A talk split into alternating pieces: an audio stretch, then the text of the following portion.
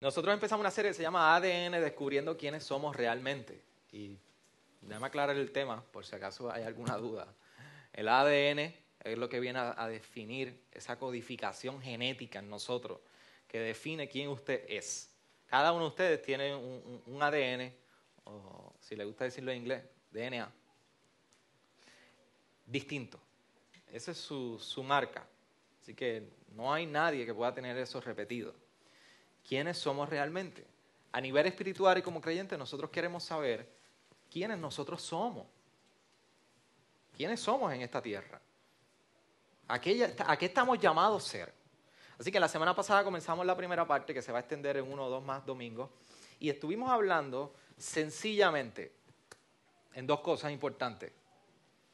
Que tú estás en Cristo y Cristo está en nosotros empezamos a entender lo que era la unión con Cristo y por qué es importante entender lo que representa estar unidos a Cristo. Claro, esto para los que han puesto la fe en esta obra en la cruz del Calvario, han puesto su fe en Cristo, esos son justificados delante de Dios por medio de la fe y esos están unidos a Cristo. Pero es importante que nosotros comprendamos qué representa a nosotros estar unidos a Cristo. Porque nosotros venimos y una semana como esta que se aproxima, Semana Santa, el viernes, eh, hoy empieza Domingo de Ramos, muchas iglesias comienzan la travesía desde hoy.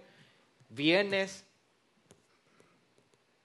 domingo, todos llegan, de momento tenemos un sinnúmero de profesiones de fe públicamente y todo el mundo reconoce un Salvador. Y viven con que entregaron su vida a Jesucristo. Pero la realidad es que hay un gran problema. Y el problema es que en ocasiones empezamos a identificar a este Salvador Jesucristo como algo externo a nosotros. Algo que ocurrió en un momento dado, algo que está al exterior de todos nosotros. Y así vivimos nuestra vida. Lo importante, y eso es un gran problema, pero es importante entender que la palabra y la obra misma de Jesucristo nos recuerda que Él no es un Salvador que está externo a nosotros, es un Salvador que está en nosotros. Por eso el entender lo que es estar en Cristo y que Cristo está en nosotros es un fundamento en la fe cristiana. Define no solamente este término de lo que estamos frente a la salvación y es parte del orden de la salvación, sino que define cómo tú vives la vida. Y eso es lo que nosotros estuvimos entendiendo la semana pasada. Pero ¿por qué entonces es importante que tú y yo rescatemos lo que es estar unido con Cristo? Lo, es rescatar de entender esto, de buscar, de, querer decir, esto es una verdad que yo necesito comprender en mi vida. ¿Por qué tenemos que rescatar esto? Porque lo hemos olvidado. Yo, no sé, hay muchos que vienen de otro trasfondo eh, eclesial, de otra iglesia. Yo no sé si en algún momento ustedes le explicaron eso. ¿Qué es la unión con Cristo? Y que Cristo está en usted y usted está en Cristo escondido. ¿Y cómo eso se aplica a su vida? Si usted no se lo explicaron, te lo dejaron cojo. Lo dejaron cojo. Por eso hay que rescatar esto. ¿Por qué? Porque la unión con Cristo, comprender que tú y yo estamos unidos a Cristo, nos abre la puerta a una realidad totalmente nueva y distinta a la que usted vive hoy. Y yo le explicaba, le decía y utilizaba la analogía de que no es lo mismo usted entrar a un juego de baloncesto y a jugar básquet con un grupo de jugadores o solo contra cinco o un 3 para 3. ¿Cuándo usted ha visto a alguien jugando un 3 para 3 donde dice, yo voy a jugar solo contra ustedes tres. Ustedes tres contra mí. No. Usted busca, recluta personas que puedan parear con usted y jugar el 3 para 3. Y usted busca los mejores jugadores. Y el pastor le daba pelita. ¿Verdad, hablando? Los varones jugaban baloncesto hace dos semanas y todavía estamos saboreando esa victoria. Es una hija, no es espiritual, pero nos santificamos antes y después, así que no se preocupe. Pero usted busca a los mejores jugadores. Estar con Cristo y entender que Cristo está en nosotros es usted salir de esta puerta y decir, la vida dura, es difícil, no voy a lograr todo lo que yo quiera lograr, porque de eso no se trata la vida, pero el Señor Jesucristo nos enseña cómo vivir esta vida en el sufrimiento nos da sentido, trae gozo en nuestra vida, trae sentido, propósito. Por eso hoy vamos a estar tocando con más detalle qué es lo que resuelve la unión con Cristo. Por eso dentro de esta serie el tema de hoy que vamos a estar tocando es respuestas a nuestras preguntas. Son preguntas muy comunes que tú y yo tenemos. Y en el bosquejo, usted tiene ahí, el, en, el programa, tiene el bosquejo del sermón, nos puede seguir. Si se quiere entretener con el pastor, puede llenar los llena blancos. El pastor se lo hace un poco más difícil para que esté atento. Se supone que le quede así la página, ADN a mano izquierda y la última página a mano derecha. Perdone si hay algún error, pero si no, usted lo, lo vira y lo pone como corresponde. Así que empieza donde dice ADN, ¿ok? Sorry, se me había olvidado decirles eso. ¿Qué resuelve la unión con Cristo? ¿Qué es lo que viene a resolver en nosotros? Lo que viene a resolver varias cosas que vamos a estar tocando y continuamos el domingo que viene, que coincide con el domingo de resurrección. La identidad, nuestro destino y nuestro propósito y nuestra esperanza. La esperanza la tocaremos la semana que viene.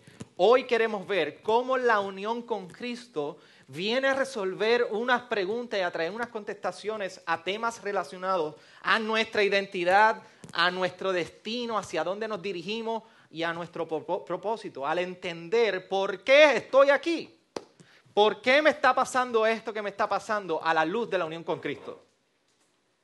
Esas son las preguntas universales del ser humano y en las cuales tú y yo vivimos todos los días tratando de contestar y hallar y encontrar y caemos en crisis porque no sabemos lo que va a pasar, no sabemos ni quiénes somos, no sabemos qué está pasando, no sabemos ni dónde estamos ni para dónde vamos. Y si usted ha estado perdido, eso es una de las peores sensaciones que usted puede tener. Yo hace años estuve, di un viaje por, por motivos de la universidad a Japón. Yo tenía un concepto muy distinto de Japón. Yo pensaba que la gente hablaba inglés y que habían rótulos en inglés. Y no había rótulos en inglés, no sé si eso ha cambiado. Y la gente no hablaba inglés. Y yo me perdí. Y yo recuerdo aquel cajón de teléfono público que yo me metí allí y yo no llamé. Yo no me convertí en Superman. Yo fui casi a llorar. Y en aquel cajón yo clamaba al Señor. Al Señor clamé y Él me respondió. Y gloria a Dios, todo lo que pasó y pude llegar. Pero una peor sensación es sentirse usted que, que usted no, no sabe dónde está ni para dónde va. Usted no es nadie. De hecho, nosotros cuando, cuando tocamos este tema de nuestra identidad, quiénes somos, es el primer punto que quiero tocar acerca de la unión con Cristo. Nosotros, si usted quiere ver cómo la sociedad se está moviendo en, relación a estos temas, usted lo que es la música, la moda, eh, las artes, la cinematografía, determinan muchísimo y son ese, ese, ¿cómo pudiéramos decir? Ese medidor de dónde está la sociedad. Y no significa que todo lo que está por ahí es malo, así que tenga mucho cuidado con, lo que voy a decir, que usted diga, este pastor que es hipócrita está hablando de estas películas y él las ve y está diciendo que es malo. No estoy diciendo eso, pero yo quiero que usted entienda algo. Y hoy aprovechando que los niños están con nosotros, hay diversas películas que ustedes pueden empezar a tener un gusto, un taste, acerca de cómo se está moviendo la sociedad en relación a estos temas. Y en el tema de la, identidad, quiénes nosotros somos, hace poco, y todavía está pegada, Frozen. ¿Ustedes se acuerdan los que tienen niñas? Que tienen con, eh, se compraban esa, esa, esas trenzas y cantaban Let It Go, Let It Go. Eh, esas películas clásicas que en casa la niña grande es loca con ella, Beauty and the Beast, salió hace poco. Pinocho. ¿Quién se acuerda de Pinocho? Yo soy de esa generación. O Pinocchio, como usted lo quiera decir, pero a mí me dejan decir Pinocho. Pinocho, desde los años 1940. Pinocho era un muñeco de madera. Y toda la historia se va narrando en que este muñeco quería convertirse en niño. Así está en una búsqueda completa de poder convertirse y encontrar esa identidad como niño. En Frozen tenemos una crisis de identidad con Elsa, tratando de encontrar quién ella es, encontrar quién, quién, quién encontrarse ella en sí misma con toda la, problemática de lo, de lo que está ocurriendo en ella y en su cuerpo. Por eso la canción Let It Go. Beauty and the Beast, la misma bestia tratando de encontrar su verdadera identidad y rescatarla. No es su marido, Beauty and the Beast, la película. No la confunda. Así que tenemos cómo la cultura y toda esta sociedad va dictando de tal manera dónde está nuestra identidad. Usted escucha las canciones de hoy y no vale la pena ni escucharlas a nivel, a nivel secular. Oye, despacito, dura. Ahí está toda la identidad, definiendo la identidad de la mujer. Así que usted ve cómo la tendencia en la sociedad se va moviendo de esta manera. Pero cuando nosotros hablamos de nuestra identidad en Cristo, en palabras resumidas lo que estamos hablando es que para usted encontrar su verdadera identidad consiste en tener comunión con Dios. Usted encuentra su verdadera identidad cuando usted tiene comunión con Dios. Por eso fe nosotros la podemos definir como encontrar tu identidad en Cristo. Parte de lo que es la fe es precisamente eso, que has encontrado una identidad en Cristo. Por eso la palabra en Colosenses habla que estamos escondidos en Cristo. Pero no solamente nosotros vemos que hay, una identidad que está siendo transformada, estamos viendo que nuestra mente también va siendo transformada, tenemos una nueva mente. Por eso, mientras nosotros hablábamos en Eclesiastés, el, el autor nos recordaba de lo duro de esta vida, de lo vano de esta vida, lo efímero de esta vida. No está diciendo que estas son cosas malas, al contrario, vemos en el autor de Eclesiastés, estuvimos casi siete, ocho semanas corriendo Eclesiastés, cómo nos está diciendo, disfruta la vida Disfruta de toda la vida, pero con temor a Dios. Cuando tú disfrutas de las cosas con temor a Dios, tú estás comprendiendo que es de la misma mano de Dios que provienen todas esas bendiciones a tu vida. De lo contrario, descansar en esto, no temer a Dios, lo que está diciendo estás poniendo tu, mirada en estas cosas vanas. Y estas cosas vanas que están debajo del sol no tienen sentido. No está diciendo que es el vano, cuando nosotros escuchamos vanidad o vano, no significa necesariamente que es malo, lo que está diciendo que es efímero, vacío, sin sentido, sin significado, sin contenido. Es como un globo. Usted lo disfruta hasta que se le explota. Usted lo explota, no tiene nada. Nada.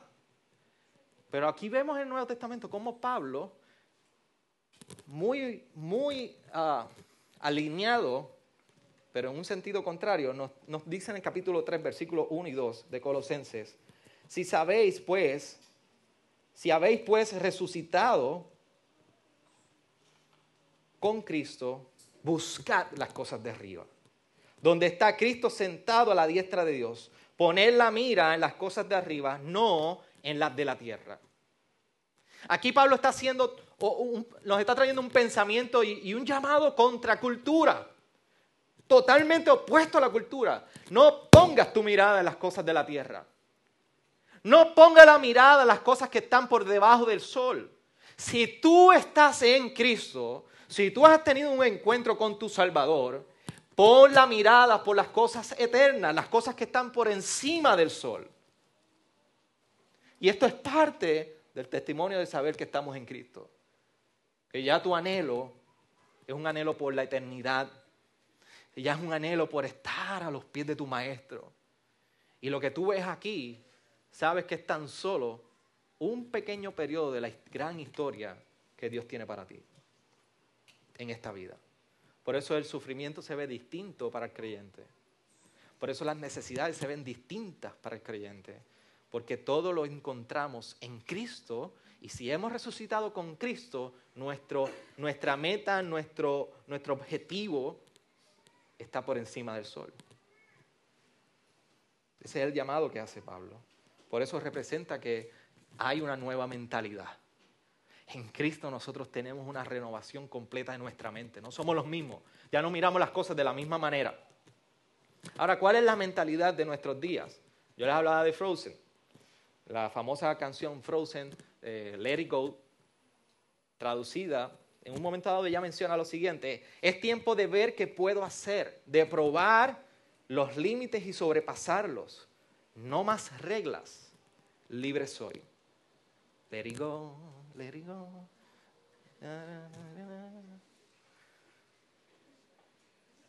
Yo te lo dije, Camila, que vas a disfrutar conmigo en la clase.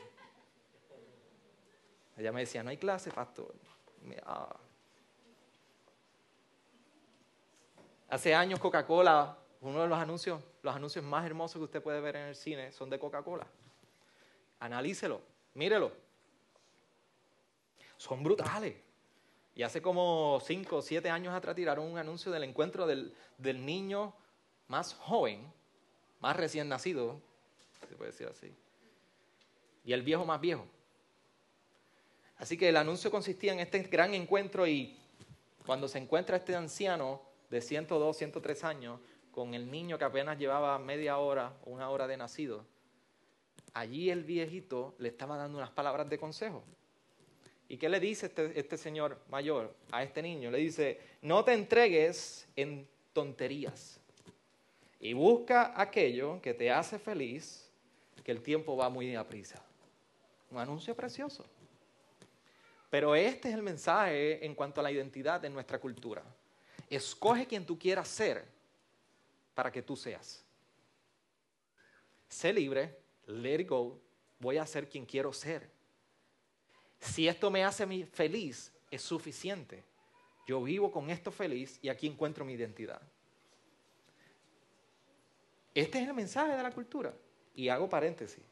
Pastor dijo que la Coca-Cola es de Satanás. Pastor dijo que Let Go tiene mensajes subliminales. No podemos ver eso y usted no me eche la culpa delante de sus hijos con estas cosas. Ponga la, Simplemente estoy diciendo para que usted vea cómo se está moviendo el mensaje en nuestra sociedad, en nuestra cultura. Téngalo presente. Que sus hijos puedan ver, pero que usted pueda decirle, ¿sabes qué? La palabra dice esto. Cierro paréntesis.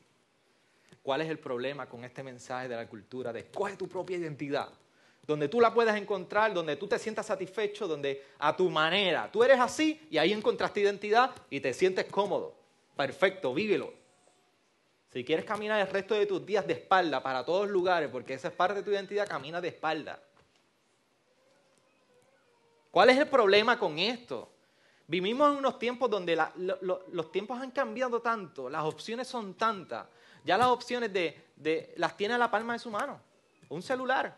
Usted puede hacer transacciones bancarias, usted puede hacer aspectos de salud, puede, puede moverlos a través del celular, comunicarse. Ya no hay límites en las comunicaciones.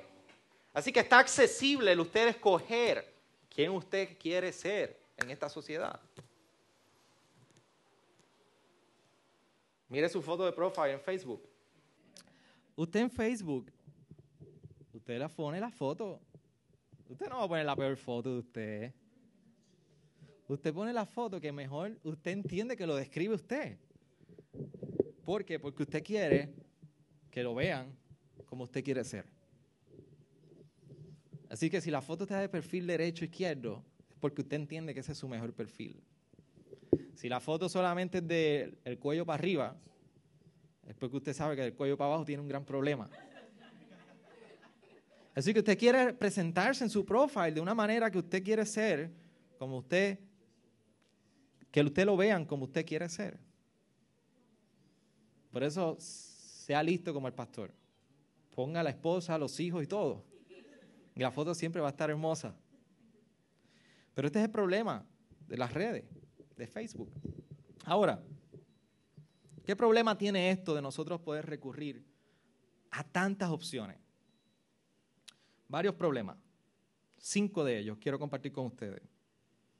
El tener tantas opciones nos pueden llevar primero a paralizarnos. Hay tanto que, seleccionar que de momento no sabemos ni qué hacer, ni qué decisión tomar. De tantas opciones que tenemos. Lo segundo es que nos puede, podemos ser arrastrados por la ansiedad. Hay tantas opciones, tantas alternativas que nos ponen ansiosos. Tercero, más opciones nos llevan a más descontentamiento. No encontramos la satisfacción de tantas opciones que tenemos. Tercero, digo cuarto, nos roba la libertad. Es, la gran paradoja del ser humano. Es paradójico que usted con tanta libertad que tiene y tantas opciones, usted en, vez de ser libre, lo que es esclavo. Si ustedes se recuerdan la película de, de Pinocho, Pinocho buscando la alternativa y su verdadera, tratando de identificar y encontrar su verdadera identidad para ser como un niño, dentro de las opciones que se le dieron y tomó, terminó qué? Enjaulado. Es irónico y paradójico que nuestras opciones de vida nos llevan a sentirnos esclavos, encerrados. Y quinto, afecta la mentalidad, nuestra mentalidad acerca de Dios. Porque dentro de este mar de opciones que tenemos, comenzamos a ver a Dios tan lejos de nosotros, tan y tan lejos, comienza a afectarse lo que nosotros pensamos y entendemos de Dios. Pero la pregunta que debe surgir a la raíz de todos estos puntos que estoy trayendo, de cómo esta mentalidad secular viene a influenciar y la multiplicidad en la búsqueda de la identidad y escoger esa identidad a base de quién tú quieres ser, la pregunta es cómo la unión con Cristo nos permite entender quiénes somos. Primero, ante la parálisis de múltiples opciones que nos encontramos, la unión con Cristo nos recuerda que tú y yo podemos descansar. Nos recuerda que nuestra identidad está en Él y por tal razón nosotros podemos ir, descansar en Él y podemos rendir todos nuestros planes, por múltiples opciones que sean, los planes los podemos rendir a los pies de Cristo. Y eso trae paz a nuestra vida. Lo segundo es que nuestra ansiedad de las opciones y de este mar de encontrar quiénes nosotros somos realmente, la unión con Cristo nos recuerda que hemos muerto a este estilo de vida. Ante el descontentamiento y la insatisfacción que podemos encontrar en esta búsqueda, la unión con Cristo nos recuerda las mismas palabras de Pablo en Filipenses 4, 11 y 12. Lo leíamos hace un tiempo aquí en los jueves de leyendo las Escrituras. Cuando Pablo dice, pues he aprendido a contentarme, cualquiera que sea mi situación, sé vivir en pobreza y sé vivir en prosperidad, en todo y por todo. He aprendido el secreto tanto de estar saciado como de tener hambre, de tener abundancia como de sufrir necesidad. Aquí Pablo no está hablando de una sola, una sola etapa de vida. Pablo está haciendo un recorrido en todas las distintas etapas de la vida, en el contentamiento, en el sufrimiento, en la abundancia, en la escasez. ¿Y qué nos está diciendo? Yo encuentro satisfacción, yo encuentro el contentamiento en Cristo. La unión con Cristo nos recuerda esto. Ante la insatisfacción, el descontentamiento en esta vida tratando de encontrar quiénes somos, la unión con Cristo nos recuerda, ya tú encontraste quién tú eres. Encuentras contentamiento en Cristo. Y quinto, la paradoja de la vida de nosotros querer ser libres, la unión con Cristo nos recuerda que aunque experimenten la esclavitud en esta vida, tratando de perseguir una identidad, en Cristo sabemos que somos libres en Cristo sabemos que ya no hay esclavitud en nosotros.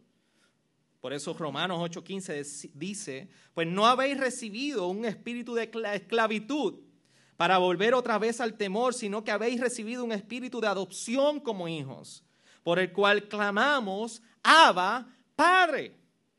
Ahora hemos sido incluidos en la familia de Dios, hemos sido adoptados para libertad.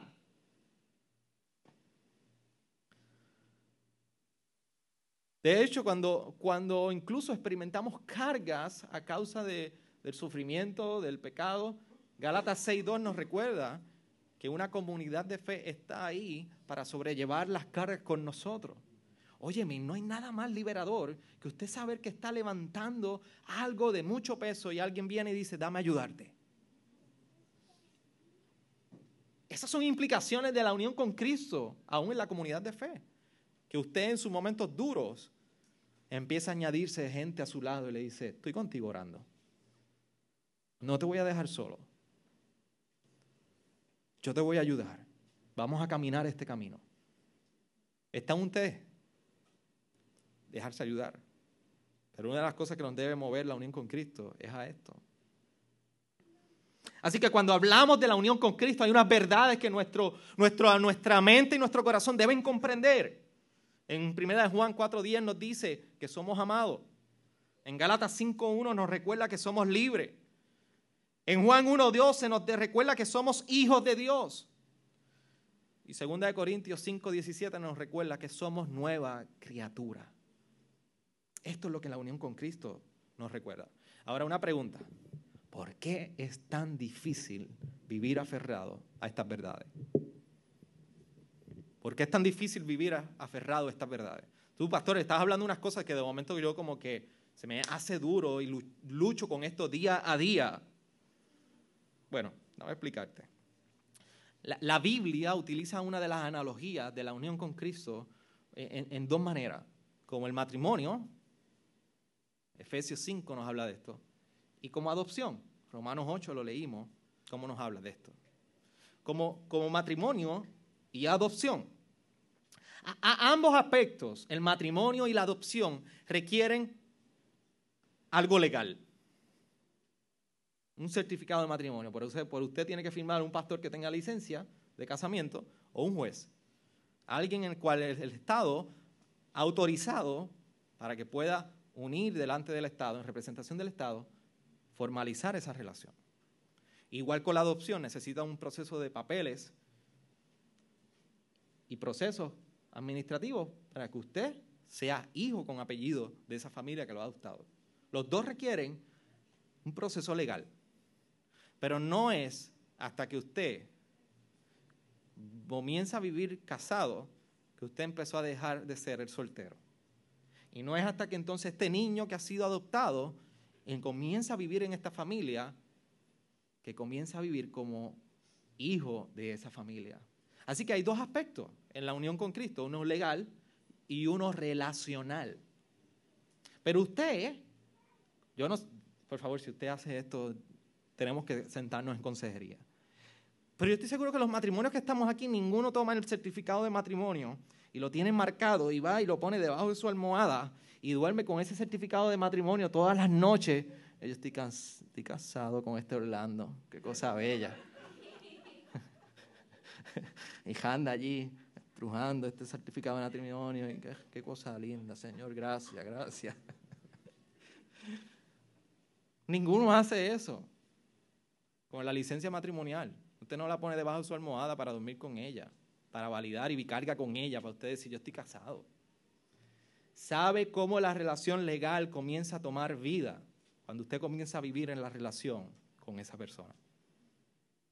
Tiene sentido vivo lo que legalmente se unió cuando usted comienza a vivir como matrimonio. Hace poco yo fui a entregar unos papeles de una pareja que había firmado, eh, habían contraído matrimonio, ya se habían ido de luna de miel. Y yo llego a la oficina del registro demográfico a entregar los papeles. Cuando estoy entregando los papeles, la que me mira me dice, pastor, a usted le falta un papel, certificado médico. Y dije, anda, no me dijeron nada ellos. Yo pensaba que estaba todo en el sobre. Me dijo, usted no los podía casar. Y yo dije, Dios mío, he validado un pecado. Los mandé en fornicación. Pero cuando fijamos estaban los papeles, gloria a Dios. Pero toda la documentación delante del Estado validaba, eso es un matrimonio. Pero esa pareja estaba comenzando a vivir lo que estaba haciendo legal. Precisamente semanalmente estoy tomando una, pareja en consejería prematrimonial. Y yo le decía la semana pasada, le decía a ellos, ¿saben qué? Ustedes cuando se casen comienzan a vivir de una manera y van a conocer unos aspectos uno del otro, que ustedes ahí es que van a decir, ya yo no soy yo, ya somos una sola carne. Es muy distinto que en el papel diga Joel y Yanis, a muy distinto cuando nos levantamos con la musaraña en el pelo con el mal aliento en nuestra boca. De esa cama los dos nos miramos por la mañana y nos decimos, te amo. Ahí es matrimonio. Ahí es que, ¿verdad, hija? Ahí es que. Miren ese pobre hombre, empezó con pelo y terminó sin pelo.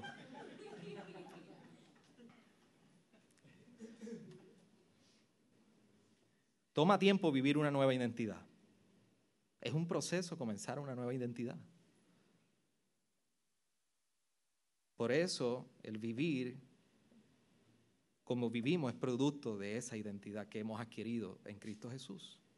La pregunta es cómo sabemos que estamos creciendo en nuestra nueva identidad en unión con Cristo. Número uno, ¿sientes lo confrontador que es cuando estás uniendo, viviendo con Cristo? te voy a explicar rápido y quiero acelerar porque nos vamos a tomar tiempo. Cuando usted se casa, y usted comienza a vivir en, en un mismo techo con otra persona, su esposa o su esposo, usted sabe lo confrontador que es que usted comienza a dejar los zapatos en una esquina y usted comienza a escuchar la voz de su esposa que le dice, no puedes poner los zapatos en el closet. En tres años, en cuatro y cinco, seis años, yo le aseguro que la conversación es muy distinta. No te he dicho que no dejes los zapatos. Así que eh, comienza una confrontación en esta relación. El estar unido con Cristo te debe experimentar una confrontación en tu vida. ¿Sabes por qué? Porque ahora mismo te están sacando del mismo centro de tu vida para que alguien tome el centro de tu corazón. Y en esa relación con Cristo tú comienzas a experimentar una confrontación donde estás siendo desplazado de tu vida para que otro tome el lugar. El problema que tú y yo tenemos es que pensamos que vivimos la vida aquí y nos montamos ahorita en el carro y nos vamos a comer porque pensamos que estamos haciendo una autobiografía. Pensamos que estamos haciendo esa biografía de nosotros mismos. Todo gira en torno a nosotros. Y Dios viene por medio de Cristo y te está diciendo, ya no se trata de ti, se trata de que yo, Dios, por medio de Cristo, te estoy incluyendo en mi historia, en mi gran historia, que es mucho más grande que la tuya. Y ahora tú eres parte de mi historia.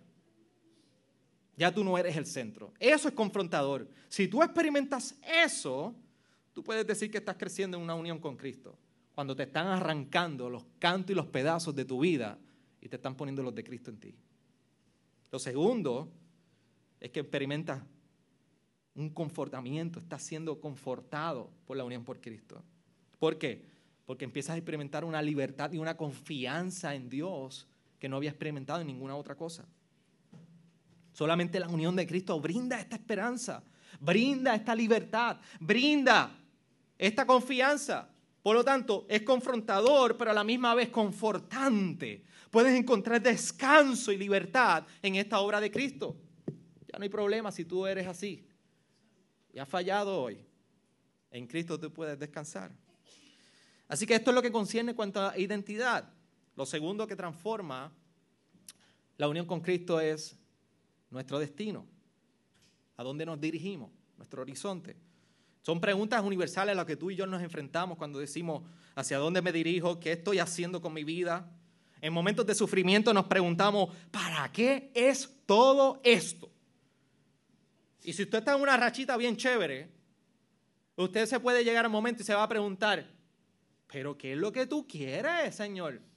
Se, lava, se daña la secadora, se, se daña la lavadora, se, se daña la estufa, las gomas se me explotan. Se me explotan dos gomas y para colmo son del mismo lado. Hay que poner las nuevas. Si hay que cambiar la batería, empiezo, su enfermedad, gasto de dinero, etc. ¿Para qué es todo esto? La unión con Cristo nos habla acerca de dónde nos dirigimos, aún con estas preguntas universales. Porque en la unión con Cristo nosotros encontramos un nuevo destino. El encontrar una nueva identidad 1 Corintios 6, 19 nos recuerda a través de lo que Pablo le está diciendo a la iglesia en Corinto, cuando le está diciendo, ¿acaso ustedes no sabéis que el cuerpo de ustedes no pertenece? Y le dice, vosotros no sois de vosotros, ustedes son de Dios. Nos está dando una nueva identidad. Una nueva identidad se representa que también tenemos un nuevo destino. ¿A dónde nos dirigimos? Te pregunto, ¿a dónde tú te diriges, iglesia? Cada uno de ustedes, ¿a dónde usted se dirige? Pero para nosotros saber a dónde nos dirigimos, tenemos que comprender de dónde venimos. En Génesis 1, 26, 27 se nos está hablando de cuando en ese momento Dios está creando al hombre, lo está haciendo a su imagen y semejanza. Mira cómo dice, y dijo Dios, hagamos al hombre a nuestra imagen, conforme a nuestra semejanza. Creó pues Dios al hombre a imagen suya, a imagen de Dios los creó, varón y hembra los creó. En los tiempos de Mesopotamia, eh, antiguos, en Mesopotamia, Egipto, usted adorar a un Dios era adorar al rey. El rey en esos tiempos era la imagen de los dioses a cuales ellos adoraban. Así que hacía los reyes en esos tiempos antiguos. Comenzaban a levantar estatuas en diferentes partes de lugares de donde ellos habían conquistado reino para tener una representación de ellos. Tú honrabas al rey, tú estabas honrando a los dioses. Y este idioma que nosotros estamos viendo en la Biblia es parecido porque entonces Dios en ti formó una imagen conforme a su imagen, te hizo a conforme a su imagen y su semejanza. Tú y yo somos representantes de Dios. Reflejamos imágenes a su semejanza de Dios. Usted no es un mini Dios. Déjeme dejar eso claro. Dios puso de su imagen y semejanza en usted, en el ser humano. Eso es lo que usted y yo somos. Los primeros fueron Adán y Eva. Dios le dio una imagen conforme a su semejanza. El problema es que tenemos una imagen corrompida. De hecho, un gran escultor, Michelangelo, una de sus famosas obras que estaba leyendo y me encontré esta semana, que desconocía este dato, es Pieta. Es María con su Hijo Jesucristo crucificado en sus brazos. Es la única obra que tiene la firma de Michelangelo. Y una obra preciosa cuando usted la mira en la foto, o si la ve visual, físicamente me puede invitar y vamos y la vemos. Está en Italia. Pero en el año 1972, un geólogo medio normal y loco se le ocurrió la brillante idea de empezar a gritar que él era Jesucristo y comenzó a romper, tratar de romper esta imagen. Así que le voló un par de dedos a la imagen, la nariz de María, etc. Tuvieron que restaurarla para volver a, exponerla. De igual manera nos sucedió a nosotros. Tú eres una obra de Dios, pero algo ha distorsionado la imagen de Dios en ti y en mí.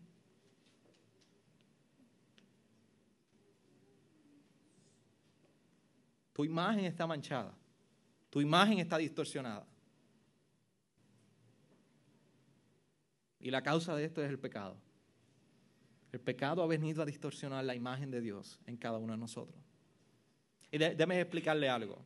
En un momento dado nosotros hemos estado dándole lectura cuando en Juan 15 el mismo Jesús está diciendo que yo soy la vid verdadera y ustedes son los pámpanos.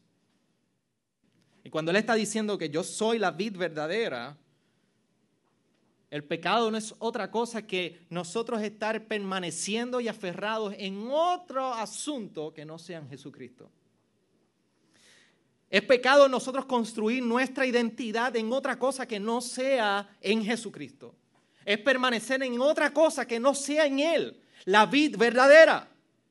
Por eso Jesús tiene mucho sentido cuando decía más adelante en el versículo 5 que separados de Él, nada podemos hacer. Y este es el problema del pecado. Te hace sentir que tú eres y que estás permaneciendo y perteneces a otra cosa menos a la vida verdadera. Por eso cuando tú construyes tu identidad en Cristo y entiendes cómo esto está, encuentras esta identidad en Cristo, tú puedes encontrar la vida verdadera y tú puedes decir y saber que fuera de Él no puedes hacer nada. Ahora, esta imagen del hombre tenía que ser restaurada. Tenemos una imagen de Dios en el hombre, quebrantada y distorsionada por el pecado. El mismo Jesús nos está diciendo, fuera de mí ustedes no pueden hacer nada. Fuera de mí tu imagen permanece quebrantada y corrompida. Fuera de Él tu imagen no tiene sentido, no puede reflejar a Dios. Pero esta imagen tiene que ser restaurada, así como tuvieron que restaurar la imagen de la obra de Michelangelo. ¿Cómo se llevaría a cabo esta restauración? Colosenses 1.15 dice que Jesús es la imagen del Dios invisible. Lo leímos al principio. Jesús tiene una imagen perfecta. Jesús vivió en un carácter perfecto. Jesús vivió una vida como 100% Dios y 100% humano de una manera perfecta, donde tú y yo fallamos a causa de tener la imagen distorsionada y del pecado. Jesús fue la imagen del Dios invisible viviendo la vida perfecta. Jesús es a quien nosotros miramos y podemos ver, a un ser humano reflejando la imagen de Dios en su plenitud. Por eso en Colosenses 1.15 se nos recuerda también en esa última parte del versículo que Él es el primogénito de la creación. Es el primero. Es el molde de quien representa esa imagen de Dios. De hecho, si usted vio una de los mejores musicales de los últimos tiempos en película, se llama The Greatest Showman. Exquisito. Lo puede ver tres, cuatro veces. Y es una gran película o musical. Y hay una de las canciones temáticas de ello. Se llama This Is Me. Así soy yo. Y en un momento dado la, que, la intérprete dice, soy valiente, estoy herida, yo soy quien debería ser, esta soy yo. La pregunta es, ¿quién tú debes ser? ¿Quiénes debemos ser? Cuando llega esa pregunta, ¿cómo yo debo ser? ¿Quién debo yo ser? ¿A qué debo aspirar yo a ser? Mira a Jesús. Jesús es el norte. Jesús es nuestro destino. Adán y Eva en el pecado se tuvieron que cubrir con hojas. Y ahí mismo se hace una representación del mismo evangelio, porque Dios fue, sacrificó un animal, le puso pieles a Adán y Eva en su misericordia, le puso pieles a ellos, los cubrió, cubrió su vergüenza. ¿Sabes por qué se taparon? Porque el pecado comenzó a traer vergüenza, culpabilidad, abandono. Y se ocultaban del mismo Dios. Y ahí vimos Dios en su gracia, a pesar de que vino a traer condenación sobre el pecado y el ser humano, a pagar por el precio por este pecado. Vino y sacrificó y le puso pieles, cubrió su vergüenza, cubrió su culpa, cubrió su falta, cubrió su pecado. Y ahora teníamos a Adán y Eva vestidos con pieles. Tú y yo, ante esta imagen de Dios distorsionada, a causa del pecado y la vergüenza, y tus faltas, Dios ha provisto a Cristo. Y hoy en Cristo tú estás cubierto. Hoy en Cristo tú estás escondido. Hoy en Cristo tú puedes decir que estás siendo formado a la imagen de Dios porque Cristo está en ti. Estás revestido en Cristo. Lo mismo que Dios hizo con Adán y Eva. Ahora hizo un sacrificio perfecto con uno que vivió una vida perfecta en carácter, moral, santidad. Murió en la cruz y tomó el lugar de aquel sacrificio que te correspondía a ti y a mí. Y allí está para ahora cubrirnos delante de Dios. Por eso en Romanos 8:29 se nos dice, porque los de antemano conoció, también los predestinó a ser hechos conforme a la imagen de su Hijo. Por eso nos está haciendo a la imagen de Él cada día más. Por eso tú te preguntas cómo yo debo ser. Mira a Jesucristo. Jesucristo en ti te va a ir formando. Dios por medio de Jesucristo te va haciendo a la imagen de su Hijo. Va restaurando la imagen de Dios mismo en nosotros. ¿Hacia dónde te diriges? ¿Qué significa esto? Que Jesús es tu destino. Que cada día caminas con Jesús como tu norte como Jesús aquel en quien tú estás siendo transformado y tu carácter ha de ser transformado cada día. Ese es el destino en esta vida. Persiga a Cristo, persiga a Cristo. ¿Me dan cinco minutos? ¿Cinco minutos? ¿No hay problema? Como quiera los voy a coger. ¿Qué implica que por medio de Cristo, unidos a Cristo, se nos ha dado este nuevo destino, Jesucristo? Dos cosas bien importantes, iglesia, que no puedes olvidar. Que en tu debilidad tú te puedes gloriar. ¿Por qué? Mira, Juan 15, 5 dice, porque separados de mí nada podéis hacer. Filipenses 4, 13, todo lo puedo en Cristo que me fortalece. Estos no son textos donde tú dices, voy a hacer este gran maratón y olvídate que todo lo puedo en Cristo que me fortalece. De eso hablábamos hace par de jueves atrás. Significa que nuestra debilidad, estando escondido en Cristo, estando Cristo en nosotros, somos fortalecidos. Y que en Él podemos sobrepasar este tiempo difícil. Que en Él nosotros podemos descansar porque lo único que nos puede fortalecer es el mismo Jesucristo en nosotros. Por eso Pablo podía decir que en la enfermedad, en los tiempos difíciles, todo lo podía en Cristo que lo fortalecía. Lo segundo es que tú te puedes gloriar en esta debilidad de este cuerpo. Y lo segundo, lo primero, pero lo segundo es que te puedes regocijar en el sufrimiento. Por eso Romanos, Pablo decía en Romanos, nos gloriamos en las tribulaciones. Pedro decía en primera de Pedro 3, 1, 6, en lo cual os regocijáis grandemente ahora, aunque ahora por un poco de tiempo si es necesario, seáis afligida con diversas pruebas encontramos el sentido y el deleite de que en una nueva identidad, estableciendo un nuevo destino en nosotros, el sufrimiento, en el sufrimiento podemos encontrar regocijo y gozo. ¿Quién soy? ¿Hacia dónde voy? ¿Y por qué estoy aquí? ¿Cuál es nuestro propósito? El apóstol Pedro nos contesta esta pregunta, ¿qué debemos estar haciendo tú y yo? En 1 de Pedro 1, 13 al 16 dice, por tanto, ceñid vuestro entendimiento para la acción. Sed sobrios en espíritu, poned vuestra esperanza completamente en la gracia que se os traerá en la revelación de Jesucristo como hijos obedientes. No os conforméis a los deseos que antes tenéis, teníais, este Pedro usando ese lenguaje, y en vuestra ignorancia, sino que así como aquel os llamó, es santo, también sed santo vosotros santos en toda vuestra manera de vivir, porque escrito está, sed santos, porque yo soy santo. Dios quiere santidad para nosotros. Tu identidad, tu destino Jesucristo, tu identidad en Jesucristo. ¿Por qué estoy aquí? Es porque Dios quiere que tú seas santo. Tú persigas la santidad. Dios establece una expectativa. En Éxodo, nosotros vemos en Éxodo 19 que Dios habla de la santidad al pueblo de Israel. Les pide que se permanezcan santos. Los salva de Egipto, los rescata, le da redención. Y en Levítico 14 vuelve y se lo recuerda. Capítulo 11, versículo 44. Sed santo porque yo soy santo. Ahora que ustedes son míos, quiero que vivan para mí. El problema que nosotros tenemos es que pensamos que tenemos que ser santos para ganarnos la salvación. Y yo se lo he dicho a usted, Compórtese como quiera, hable como usted quiera, vístase como usted quiera. Pero si usted no ha puesto la fe en Jesucristo, usted no es salvo. Nada de lo que usted haga le va a adquirir la salvación. La, la, salvación fue adquirida por los méritos de Jesucristo en la cruz del Calvario. Si usted no está de acuerdo, usted tiene otra Biblia. Pero eso es lo que dice la Biblia. Cuando nosotros hablamos de santidad, lo que está diciendo es que nosotros estamos siendo apartados para un propósito de Dios. Significa que estamos separados para reflejar el carácter de Dios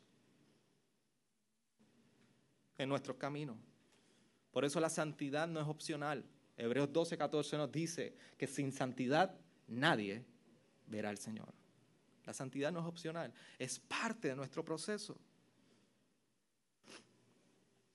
Así que una fe verdadera y, anclada en Cristo siempre va a dar los frutos del Espíritu. Por eso ante la pregunta de ¿para qué estoy aquí? ¿Cuál es tu, mi voluntad para mí? Usted se ha hecho esa pregunta. ¿Cuál es tu voluntad, Dios, para mí? ¿Qué es lo que tú quieres? ¿Qué tú quieres hacer conmigo? ¿Cuál es la voluntad en esta tierra? La palabra es clara. Primera de Tesalonicenses 4:3.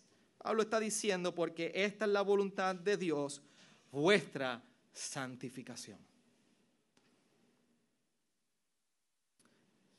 Dios nos ha redimido para nuestra santificación. Por eso Efesios 1.4 dice, nos escogió en Él antes de la fundación del mundo para que fuéramos santos y sin mancha delante de Él, apartados. En Cristo tú y yo experimentamos una santificación, eso es lo que se llama santificación definitiva en Cristo, delante de Dios, hemos sido santificados y justificados.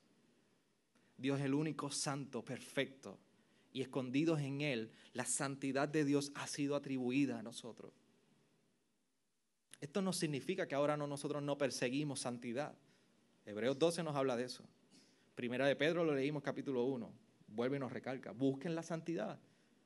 ¿Pero por qué? Porque hemos encontrado la belleza y lo bueno de la santidad de Jesucristo y ahora le seguimos. Y ahora nosotros seguimos sus pasos. Por esta manera la palabra dice que hemos sido redimidos para santificación. En Él somos santos. Hemos sido llamados a santidad.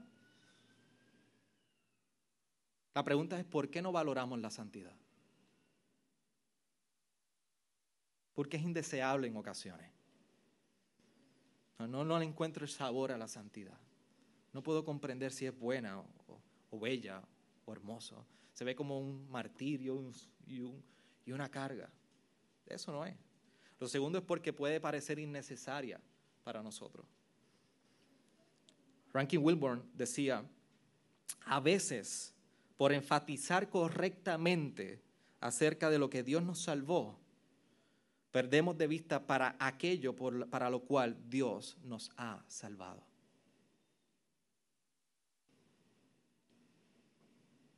¿Para qué Dios nos ha salvado? Ese es tu propósito. Por eso la santidad es buena y maravillosa y hermosa. Y por eso las palabras de Juan en 1 de Juan 5.3 tienen sentido cuando dice, porque este es el amor de Dios, que guardemos sus mandamientos y sus mandamientos no son gravosos.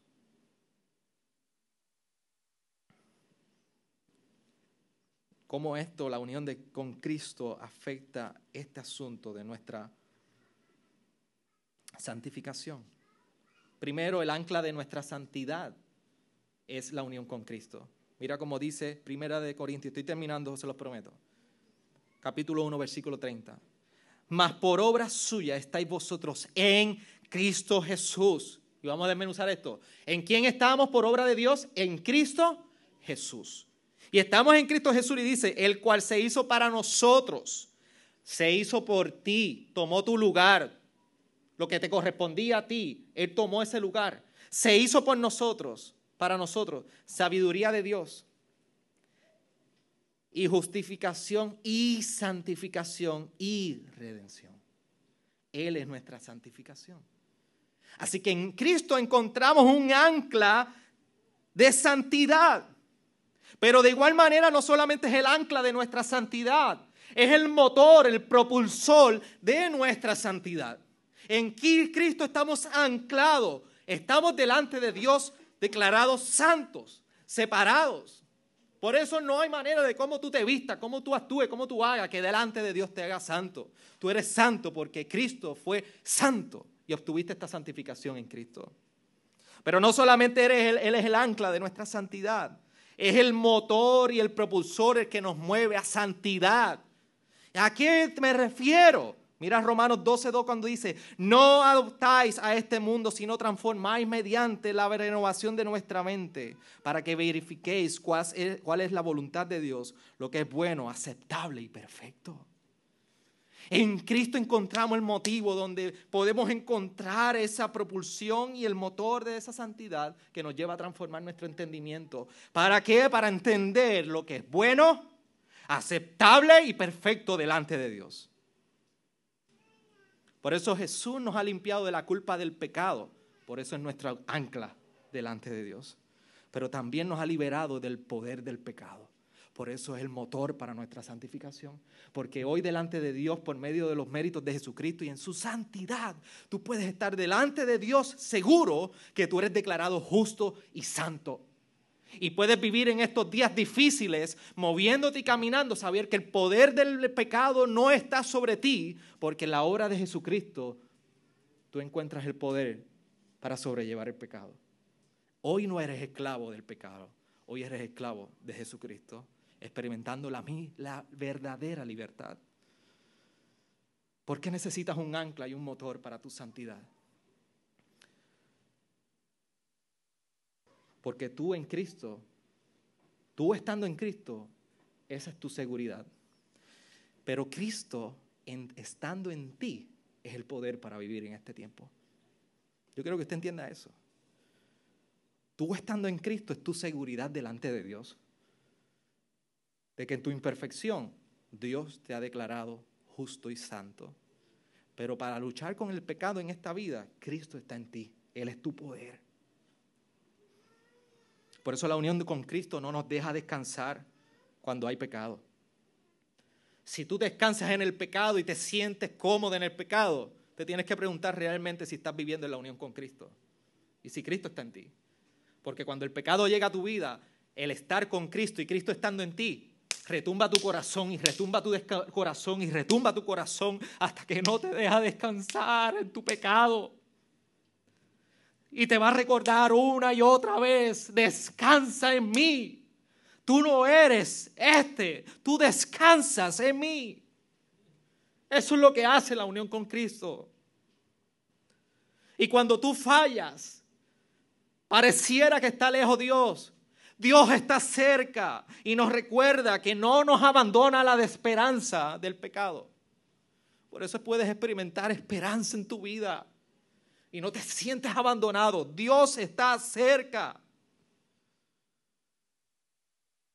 Y nuestra vida se puede basar en una película de aventura. Antier veíamos Jumanji, toda una expedición para poder terminar el bendito juego Jumanji. Y nuestras vidas parece que estamos buscando respuestas por las cuatro esquinas de todos lados. ¿Quiénes somos? ¿Para dónde vamos? ¿Y qué, qué estamos haciendo aquí? Pero yo mi pregunta que yo te quiero hacer, ¿tú has considerado encontrar las respuestas que solamente Cristo puede darte? Todas esas respuestas y esas preguntas, ¿has considerado en buscarlas en Cristo? ¿En tu ansiedad, en tu parálisis?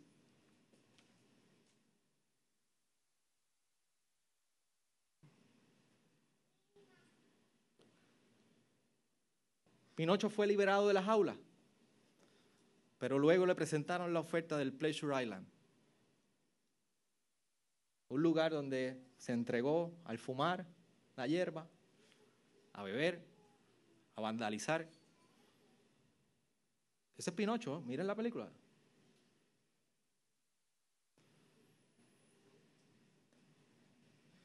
En un mundo tratando de encontrar su verdadera identidad, terminando convirtiéndose no en un niño, en un burro. Por eso a Pinocho le salen orejas. Por eso la cara de Pinocho cambia. No seamos Pinocho en esta vida, buscando la respuesta donde no corresponde encontrarla. Solamente en Cristo, tú y yo podemos encontrar todas estas respuestas. Por eso la vida en Cristo es emocionante. Por eso la vida en Cristo trae satisfacción y trae gozo. Fuera de Él, nada tú y yo podemos hacer. Es la vida verdadera su padre es el viñador, tú y yo somos los sarmientos, que en mí da fruto. Lo quita y todo el que da fruto lo poda para que él dé más frutos. Vosotros ya estáis limpios por la palabra que os he hablado. Cuando nosotros escuchamos todas estas verdades, tengo que repetir el texto del versículo 11, cuando el mismo Jesucristo dice, estas cosas os he hablado para que mi gozo esté en vosotros y vuestro gozo sea perfecto. ¿Eres infeliz entendiendo quién tú eres? ¿Eres infeliz sin entender para dónde tú vas? ¿Eres infeliz sin comprender qué haces aquí? En Cristo encontramos el gozo perfecto. En Cristo encontramos quiénes somos. En Cristo, en Cristo encontramos hacia dónde nos vamos. Y en Cristo encontramos sentido a los días incluso más difíciles. Por eso encontramos gozo completo. De esta manera la unión con Cristo transforma todas nuestras respuestas y preguntas. Oremos.